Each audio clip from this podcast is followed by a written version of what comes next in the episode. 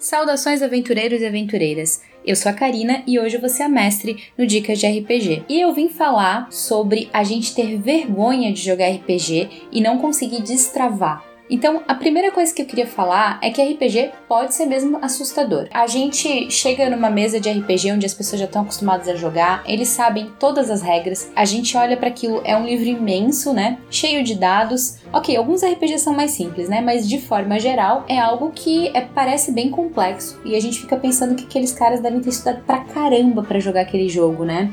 Aí falando da minha experiência, né? Eu sou menina, e aí a gente vê um grupo cheio de homens jogando, super entrosados, né? Super clube do bolinha ali, e aí de novo, né? Existem várias mesas que não são assim, mas tô contando um pouquinho da minha experiência, principalmente porque eu comecei a jogar numa época que não tinham tantas mulheres que jogavam. E é, é de fato assustador. E várias vezes a gente vai encarar mesas onde tem pessoas que estão ali muito entrosadas, que já tem o grupinho deles, e a gente tem que se inserir ali naquele universo é, aprendendo todas as regras de uma vez e começando a se soltar para interpretar. Então é muita coisa acontecendo ao mesmo tempo.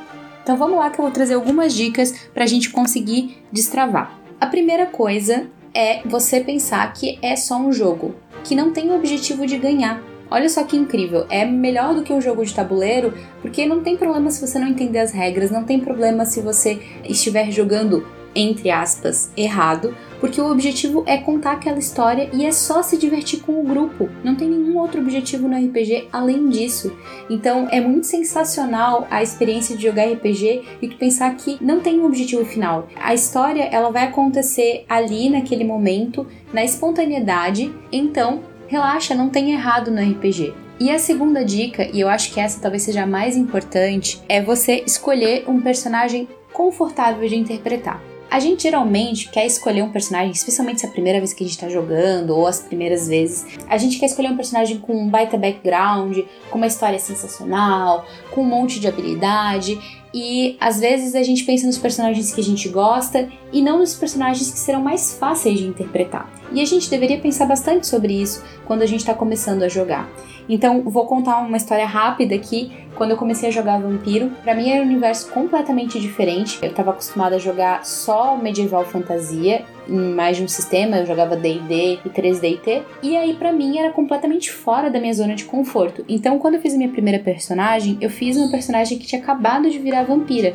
E parte da história dela era não entender o que estava acontecendo e até ter alguns cacoetes humanos. E aí a gente incorporou as gafes que eu fazia como gafes da personagem. Então, por exemplo, em um dado momento ela ficou tossindo porque tinha fumaça no ambiente, mas vampiros não respiram, né? Então poderia ter sido um erro que tivesse me travado, mas ali eu já tinha criado uma personagem que teria esse espaço. Então você pode construir uma personagem é, que, por exemplo, não tenha memória ou que seja muito quieto, com características que vão agregar para a história, mas que você vai se sentir confortável ali de de repente não falar tanto. Ou, por exemplo, uma coisa que eu gosto também quando eu tô jogando um sistema novo, às vezes eu opto por personagens que vão logo pra briga. Então, até eu entender aquele universo, quais são as regras de convivência, as regras sociais, e aí conseguir fazer um personagem onde a interpretação conta mais, eu tenho um personagem que tem uma resposta muito óbvia pro que tá acontecendo ali, que é sair batendo, que é sair na briga, e é isso também é um jeito mais fácil de, de interpretar. Então esse é o jeito que funciona para mim.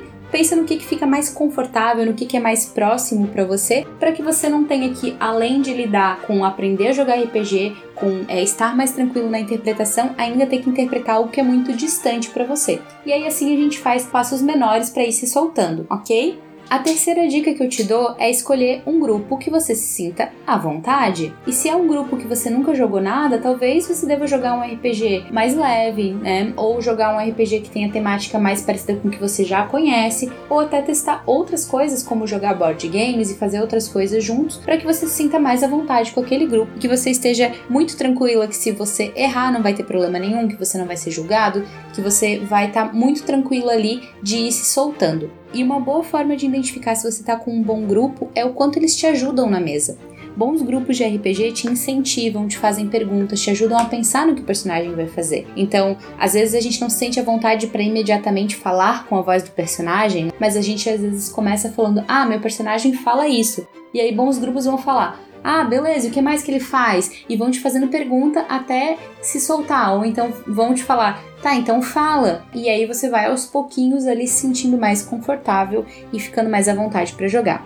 E a última coisa que eu tenho para te dizer é que RPGistas adoram ensinar RPG. Então, se você está jogando um sistema que você não conhece, se você não entende bem as regras, se você não sabe qual é o dado que tem que jogar, qual é o teste que tem que fazer, olha, a maior parte das pessoas que jogam RPG vai adorar te explicar, vai adorar te ensinar, porque a gente adora trazer pessoas pro, pro nosso hobby. Então, fica bem tranquilo de perguntar mesmo, porque a gente vai adorar ajudar é, e a gente vai adorar estar tá ali te mostrando um pouquinho do nosso universo. Então, é, se solte, Lembre da regra básica que é se divertir, o RPG existe só para isso. O objetivo final é se divertir, não importa se você acertou, se você não interpretou bem, se você fez uma cagada, tá tudo bem. E, e depois, seres humanos são contraditórios, personagens também podem ser. Então, assim, vai fundo, interpreta é, do jeito que você acredita que é o que o personagem faria e tá tudo bem se não der certo, porque no final das contas o objetivo é se divertir, beleza? Espero que eu tenha te ajudado, espero que eu tenha te deixado mais tranquilo e agora eu passo o dado para o próximo mestre.